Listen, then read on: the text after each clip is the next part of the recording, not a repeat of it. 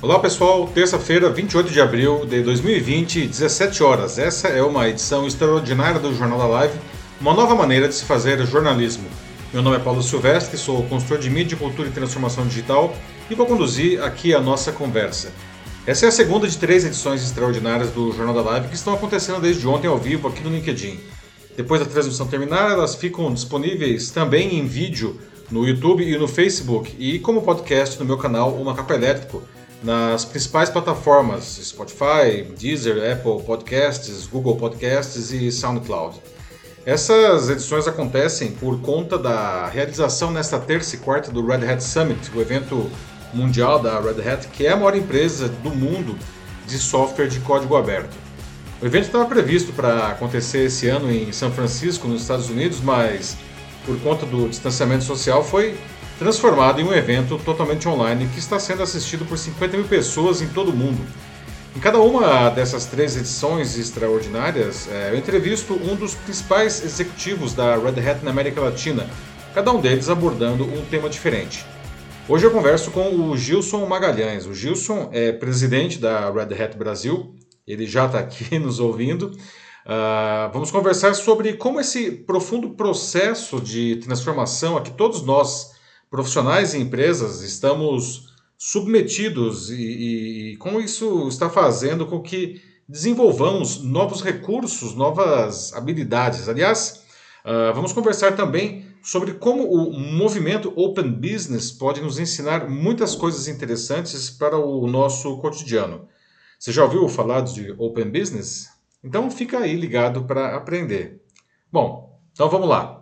Então, Gilson, bom, esse ano aí de 2020 ele realmente surpreendeu todo mundo, né? ninguém imaginaria o surgimento de uma pandemia que virasse as nossas vidas de, de cabeça para baixo, né? Então, empresas e profissionais estão tendo que praticamente reaprender a, a trabalhar, né? A tecnologia vem desempenhando um papel central nesse processo. Né? Mas, além disso, o comportamento das pessoas e das empresas também vem mudando, né? Até mesmo ah, as pessoas desenvolvendo mais, mais resiliência, mais tolerância, até mais empatia. Não?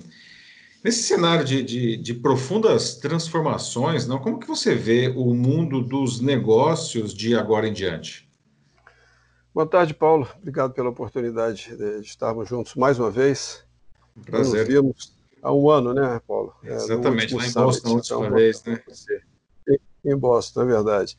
É, Paulo, olha, é, como você começou a falar, que coisa surpreendente. Iniciamos, iniciamos um ano fazendo planos para recuperar uma economia que, que vinha sofrida aqui no Brasil, plano de crescimento, planos de, é, eu diria, expansão em múltiplas é, novas indústrias, e de repente a gente é abalroado por uma crise hum, é um é, desse, desse tamanho. Né? É, uma, é uma crise, é, sabemos, não vou usar o que os, os, analistas estão usando aí, sem precedente, é uma crise forte. Com relação à TI é, e essa nova oportunidade que a gente está tendo é, de comunicação, interação, eu, eu, começo a achar, tá, pela análise que eu tenho visto do, do efeito é, nas empresas, que TI é, talvez seja uma das grandes beneficiadas. Pode ser que não seja num primeiro momento,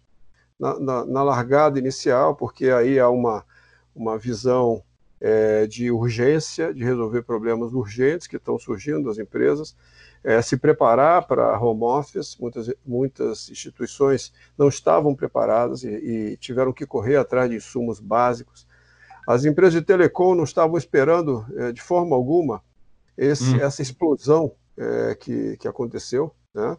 É, foi, foi algo totalmente inusitado, inesperado, e, e não estavam preparados. Então, é, num primeiro momento, há uma, eu, eu diria que é uma é, mudança de direção com relação à questão dos investimentos, mas muitos investimentos ainda contemplando TI, e no médio prazo, eu diria que ah, na continuidade dos efeitos desse, dessa pandemia na operação do dia a dia das empresas, TI vai ser muito requisitada. Então, é, talvez seja um momento de pensar como agir para a nova fase. Mas que há oportunidades, eu não tenho nenhuma dúvida que existem oportunidades super, super interessantes para a nossa indústria. Ah, você mencionou a questão das teles, não? É, você olha os dados do IXBR, não? Até o, o perfil de consumo da, da, internet no Brasil foi modificado nessa, nesses últimos 30 dias, não? Principalmente no, no perfil doméstico, não? as redes não estavam muito, nunca tinham visto nada parecido, não? E agora o home é, office é. é uma, é uma tendência que é irrefreável, né? Acho que é, é, eu acho que muitas empresas foram empurradas para isso daí e de repente estão descobrindo aí um, um benefício que elas talvez até se recusassem antes a abraçar. Não? É, eu, eu, eu li é, alguns é, comentaristas é, falando, e talvez haja um certo consenso, que, é, como resumo dessas questões de uso de tecnologia, que houve uma aceleração. Uns falam em dois, outros falam cinco anos, em que o mundo foi acelerado na direção de uso de, de insumos de tecnologia e, em especial, essas possibilidades que já existem há muitos anos. Empresas é, das mais de, diferentes naturezas já usam o home office, já usam a videoconferência em larga escala. É, eu trabalhei em uma que era 100% home office, e é uma empresa uhum. dessas grandes de, de TI. Era 100%, 100 home office e já, já o é há 10 anos. Então, isso já existe. Só que o conservadorismo, a forma é, que essa geração que chegou à liderança hoje, os baby boomers, geração X, é, ela está muito acostumada ao escritório como ambiente de produtividade, em que você uhum. controla o gado, você controla as pessoas que se estão vindo, ponto, botar o dedão lá e oh, eu estou pagando e estou recebendo a, a, força de trabalho aqui, ali, o jeito de controlar é o jeito é, dessa, dessa geração. Eu sou é, baby boomer, eu sei que essa, essa coisa está muito arraigada em mim, eu gosto de escritório. Para você ter uma ideia, eu não tinha um home office em casa. Minha esposa tinha, meus filhos tinham, e tem, né? E estavam absolutamente preparados, cada um no seu canto e faziam ocasionalmente. Eu não tinha. Eu nunca gostei. Eu, eu acordava, meu trabalho, vou lá, desempenho e volto para casa. Tive que montar meu home office. Montei o um improvisado. Já estou começando a comprar os, os itens para fazer uma coisa mais definitiva por dois motivos. Primeiro, que eu acho que ainda vai demorar um pouco até uhum. que a uhum. gente de fato seja autorizado, e segundo, que eu não quero mais abrir mão. Então, ou seja, não só. o gosto, né? É, exatamente. Eu acho que, que vale a pena, tem, tem virtudes, dá para ser produtivo, dá para ser muito produtivo, mas é preciso relaxar um pouquinho da mentalidade do controle ou da, da, de, da, da, da visão é, que está tá conectada a essa percepção de produtividade. Né? Então, você tem que ver a coisa acontecendo e, e é preciso uhum. usar outras técnicas para ter essa, essa mesma percepção. É, perfeito. Não. Aliás, né, o Red Hat Summit, que começou hoje, não, justamente por causa da pandemia, não, e está acontecendo pela primeira vez de maneira apenas digital, né? E é uma mudança incrível de formato, né, que envolveu um monte de empresas, um, um monte de profissionais, não? A... Por que, que, algumas empresas e alguns profissionais conseguem fazer essa transição de uma maneira melhor que outros, né? Um pouco até do que você estava é, mencionando agora. Tem uma questão geracional, né? Mas o que é preciso para uma empresa e para um profissional conseguir fazer isso melhor, fazer isso bem? É, olha só, é, algumas empresas é, têm mais facilidade por natureza uma vez mais, nós somos de tecnologia da informação, mexemos com isso o tempo inteiro, então fazer uso de uma cloud mais rapidamente, botar conteúdo online, isso é da nossa natureza. Então, eu diria que é, é, é talvez um, um, dos principais diferenciais, é, é, é, a natureza do seu negócio. A gente é também é, de desenvolvimento de algoritmo, a gente sabe então como adaptar uma outra coisa caso seja necessário, é mais fácil é, olhar para eventuais problemas e resolvê-los é, à medida que eles surgem, até não necessariamente dentro de casa, mas saber pedir para alguém que nos ajude. Se há um problema de conexão, a gente sabe se é servidor, se é cloud, se é distribuição em, em vários servidores para atingir uma grande quantidade, a gente também contrata a coisa adequada, então é fácil para a gente consumir. Agora, o que, o que eu vejo de interessantíssimo nisso é que é, depois que, que as pessoas experimentam algo inovador e, e ganham a confiança, a, a, a explosão que a gente está vendo. E o Summit não é diferente.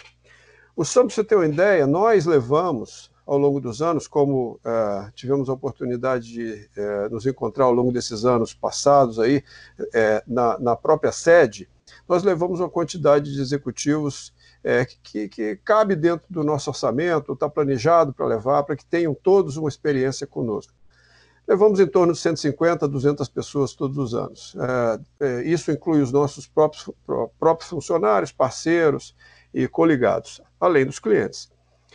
Esse ano, no Brasil, nós tivemos uma quantidade de inscritos que equivale a mais de 10 anos, na verdade, bem mais de 10 anos uhum. é, de, de, pessoas que nós levamos ao longo de, é, da existência do, do, do, Summit, em larga escala, o, o grande Summit.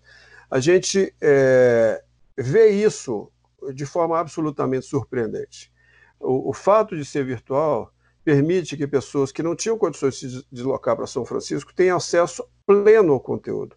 E é um conteúdo de altíssima relevância, porque nós estamos falando de como a Red Hat vai é, tratar os seus produtos, qual é o roadmap, para onde nós vamos, o que, que nós vamos é, é, estar apresentando ao mercado, discutindo com os engenheiros, falando sobre implementações, dando exemplo de, de, implementações em múltiplas indústrias, é absolutamente rico e ele custa, mesmo para quem mora nos Estados Unidos, uma inscrição é, é, que, que não é, eu chamaria de barata, é uma inscrição é, significativa, é um uhum. evento que tem o seu custo.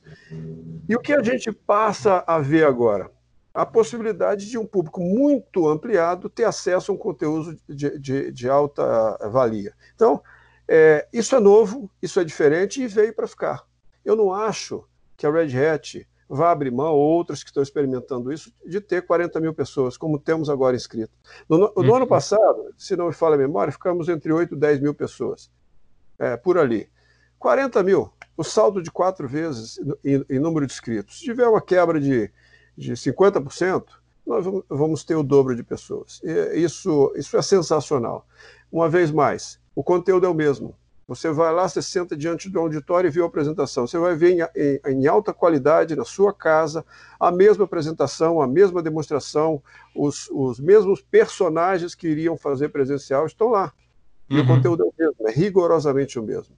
E, obviamente, de, é, complementações como laboratórios, como é, é, possibilidade de fazer um webinar e, e outras após o, o, evento estão, estão à disposição. O conteúdo vai ficar totalmente liberado por muito tempo. É riquíssimo o que está acontecendo aqui. Eu acho que as empresas não devem ou não vão abrir mão é, de formatos minimamente híbridos, em que você tem uma parte presencial, outra parte é, virtual, equilibrando as coisas. Mas eu acho que veio para ficar. É, concordo também. Né? No final das contas, você está é, trazendo um benefício é, para muito mais gente, né? Como você disse, é, enfim, às vezes as pessoas simplesmente não tinham nem condições de fazer o deslocamento lá para São Francisco ou para Boston por tempo e os custos. Então é muito interessante. Aliás, é, nesse momento, né, é, qual que é o papel da, da, criatividade e da colaboração hoje? Né? Até ontem conversando com o Boris, não, ele ele mencionou, por exemplo, um respirador open source que está sendo desenvolvido pela USP, não, que o, cujo valor, ao invés de custar 15 mil reais, não, ele cai para mil reais. Não. Aproveitando esse exemplo, eu queria lhe perguntar a, como os conceitos do Open Business podem ajudar nisso, não apenas na área da saúde, naturalmente, né, ajudar as empresas como um todo nesse momento de profunda transformação que a gente está passando. Né? Aliás, se você puder explicar também para o pessoal que não conhece as características do, do, movimento Open, do Open Business, por que, que isso é tão interessante? É, eu, eu, eu falo sim. É, a, a, humanidade ela, ela desenvolve seus, seus paradigmas é, ao longo da sua história para contemplar é, necessidade de ajustes, principalmente nos modelos econômicos, ou seja, para garantir que os modelos econômicos é, é, avancem, produzam seu, seus resultados e, e assim vai. E, e na, na, nossa história temos múltiplos exemplos. Um que a gente vive hoje é, é o paradigma da patente. Desenvolveu-se para sustentar a, é, a, revolução industrial e também a, o, o capitalismo como conhecemos hoje, a necessidade de proteger o direito intelectual, a inovação, a invenção, e criou-se isso e, e, há uma proteção para que as empresas possam é, e, sejam estimuladas à, inovação e desenvolvimento. Esse é um modelo é, que se mostrou viável, factível, estamos aí. Talvez não seja o modelo do futuro, não seja o modelo é, que sustente o planeta por, por, por uh, muitos e muitos anos daqui para frente. Eu explico por quê.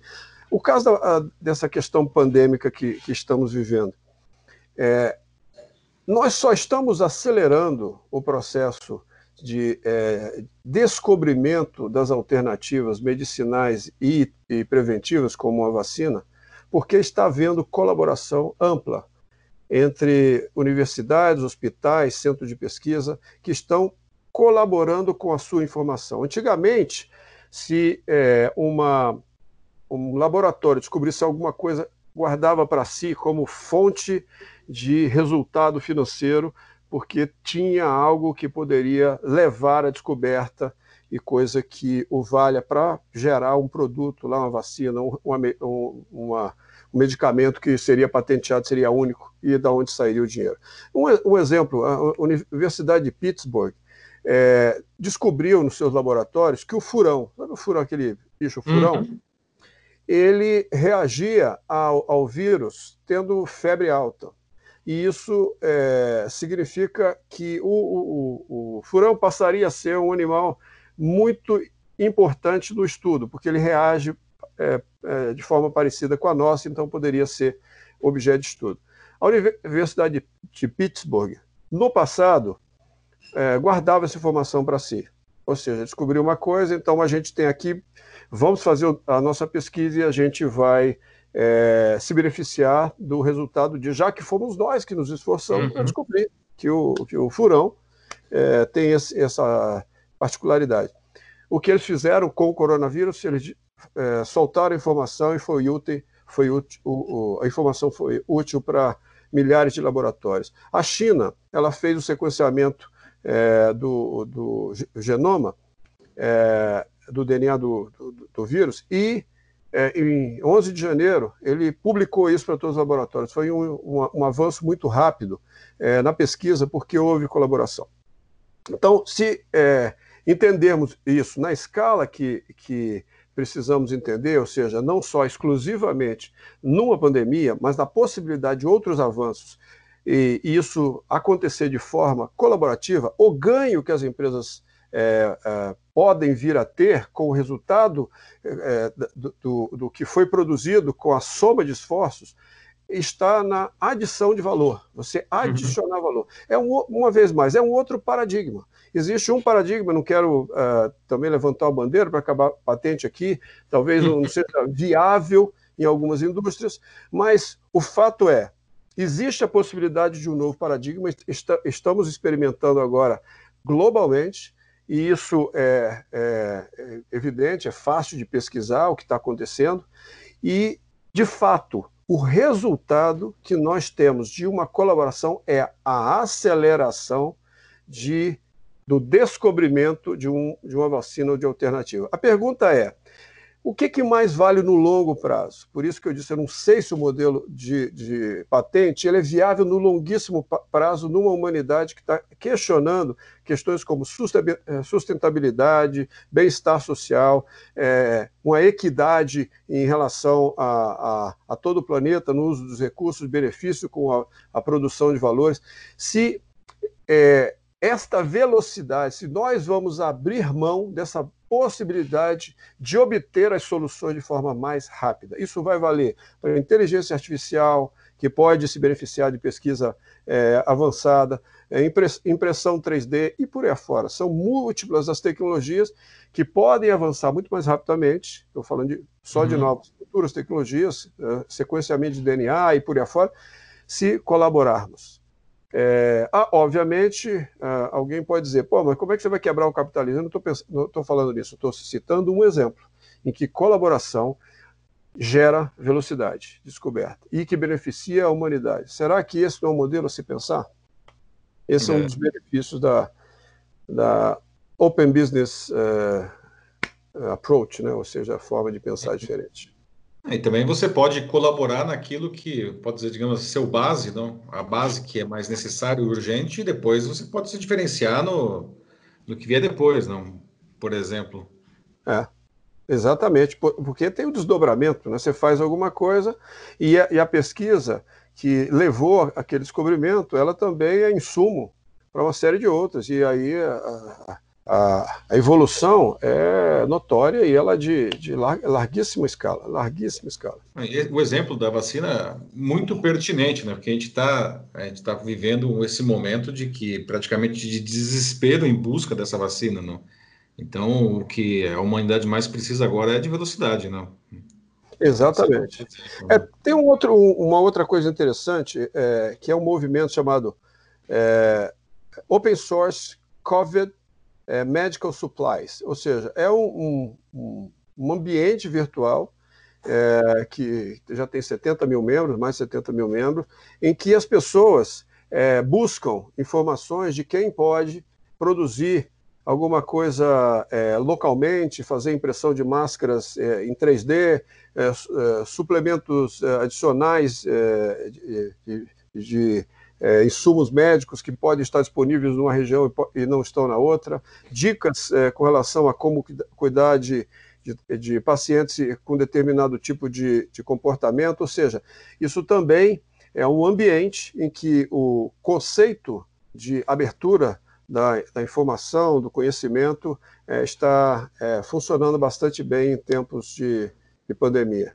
A gente está vendo, é, você, você, deve observar também, é, em, em, universidades, instituições, esse, essa sensação de que está fazendo parte de um grande movimento é diferente uhum. de você estar pensando exclusivamente em achar uma vacina e ganhar dinheiro com ela. É, eu acho que o sentimento é diferente nesse momento sentimento mais, é, é, eu diria, é, generoso, mais aberto, buscando aí uma solução o quanto antes.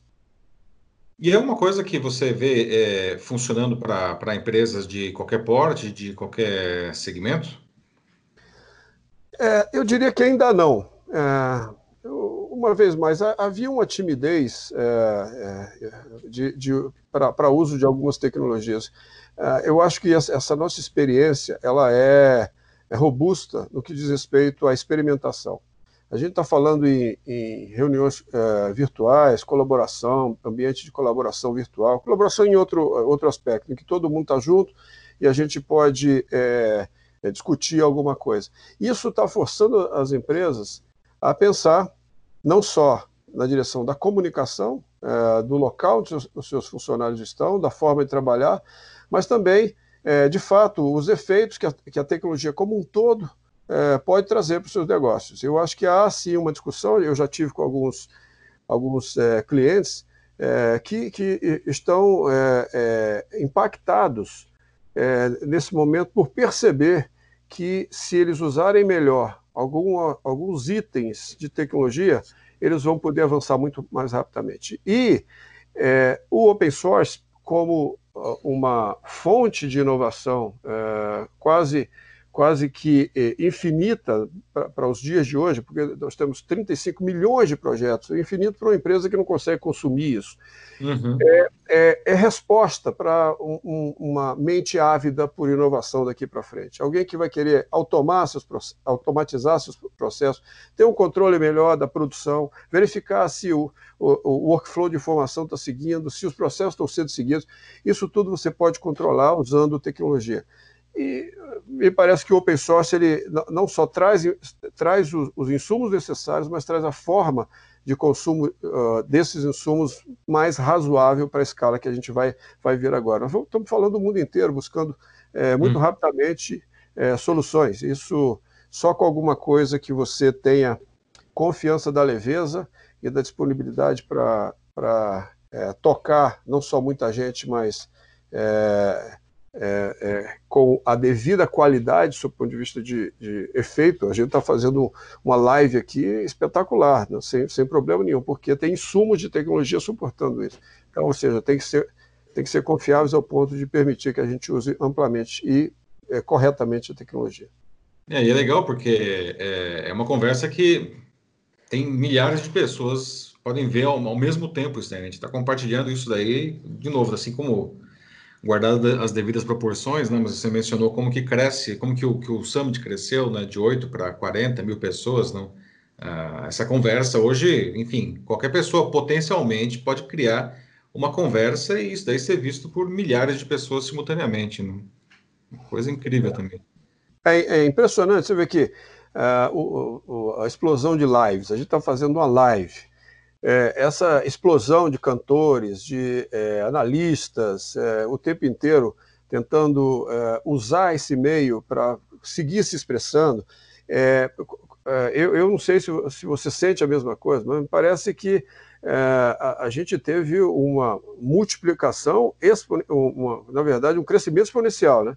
Uhum. Não foi alguma coisa que cresceu é, linearmente, já estávamos experimentando outra live, não, nós saímos de, de uma coisa incipiente que você via um pensador uma vez por mês falando, ou você ia, no, ia numa apresentação dele, ouvia um vídeo dele, para tê-lo praticamente todos os dias, fazendo uma live, você ouvir teses variadas, é, debates de pessoas que agora resolveram se expor. E, e também as lives de, de músicos. É, recentemente tivemos uma uma live de 3 milhões e, e, e meio de pessoas uh, assistindo é. ao mesmo tempo, explodiu a internet, foi o que falaram, né? É, isso é novo, isso talvez seja um, um, uma nova forma de pensar o show, a presença, que, uma vez mais, talvez os artistas não venham abrir mão. É, uma coisa é você ir, ir para um estádio e levar 30 mil pessoas, muito bom, maravilhoso, 30 mil, 50 mil, você vai ter que ter um, um Allianz Parque, um Maracanã, para botar 30, 50 mil pessoas. 3 milhões e meio. É, onde que você coloca 3 milhões e meio de pessoas? Dentro de casa. Dentro de casa, no conforto celular. Agora, com uma mensagem diferente, com a mensagem da intimidade. Que ela tá, uhum. as, as, pessoas estão fazendo os lives com intimidade. É um valor agregado. Ou seja, é, quando eu falo em acrescentar valor, eu falo exatamente isso. É você ver uma pessoa, por exemplo, fazendo um show na cozinha de casa de pijama. Isso é, é foi o que a Ivete Sangalo fez agora no fim de semana. Isso né? é sensacional. É, se você vai no show dela, você, você a vê ao vivo. Em geral, a 200 metros, né, que você compra aquele ingresso que fica. Você vê, você vê o telão, Aí, na verdade. pergunta para alguém que enxerga melhor, aquela ali que é a Ivete Sangalo é aquela, porque em geral fica bem pequenininho. E agora, no conforto celular, na intimidade, que isso aí é um valor agregado interessantíssimo. As pessoas veem esses programas de de enclausuramento em casas, né? É, já há muito tempo tem clausuramento é, é, controlado, né? a gente está só vivendo o nosso aqui. É, e é, essas pessoas que gostam de acompanhar o enclausuramento também gostam de ver a intimidade das pessoas, é uma intimidade controlada. O marido fazendo, limpando louça, botando a playlist, ela isso é sensacional, isso, é, isso não tem preço. Volto a perguntar, quanto, quanto isso vale? É, uhum. daqui para frente. Quanto pode se cobrar por isso e quanto a pessoa pode ganhar em todas as direções. Não tem que ficar viajando o próprio artista, chegar dois dias antes, passar som, etc. Vai continuar a existir o, o, show ao vivo. Precisa, porque as pessoas querem estar juntas, querem pular juntas, né? Mas é, passa a existir também essa possibilidade. Criou-se um novo canal, né? Para não dizer um novo, novo produto canal. também, né? Porque, enfim, é, essas lives elas são patrocinadas também, não? E é, é um produto para eles também, né? E para os fãs, como você falou, para quem é fã mesmo, não, quem não gostaria de ver a Ivete Sangalo na cozinha dela de pijama? Tem um valor para o fã isso daí, coisa que no show nunca vai acontecer. Exatamente. E, e não é a mesma coisa que transmitir um show. Transmitir um Exato. show, você vê que algumas televisões fazem isso há, há muito tempo e não tem tanta é, audiência, salvo se for uma coisa de final de ano, que a gente conhece o indivíduo que faz todo final de ano, aí, e tem um. tem uma quantidade de pessoas enorme assistindo, mas é um, uma nova linguagem que ela pode ser combinada. Ela pode ser uhum. combinada. Ok, bom, nessa linha, só para a gente encerrar, a última pergunta, não. O que, que você considera mais transformador? Se é que para dizer que um é mais do que outro, uma tecnologia disruptiva ou uma mente disruptiva?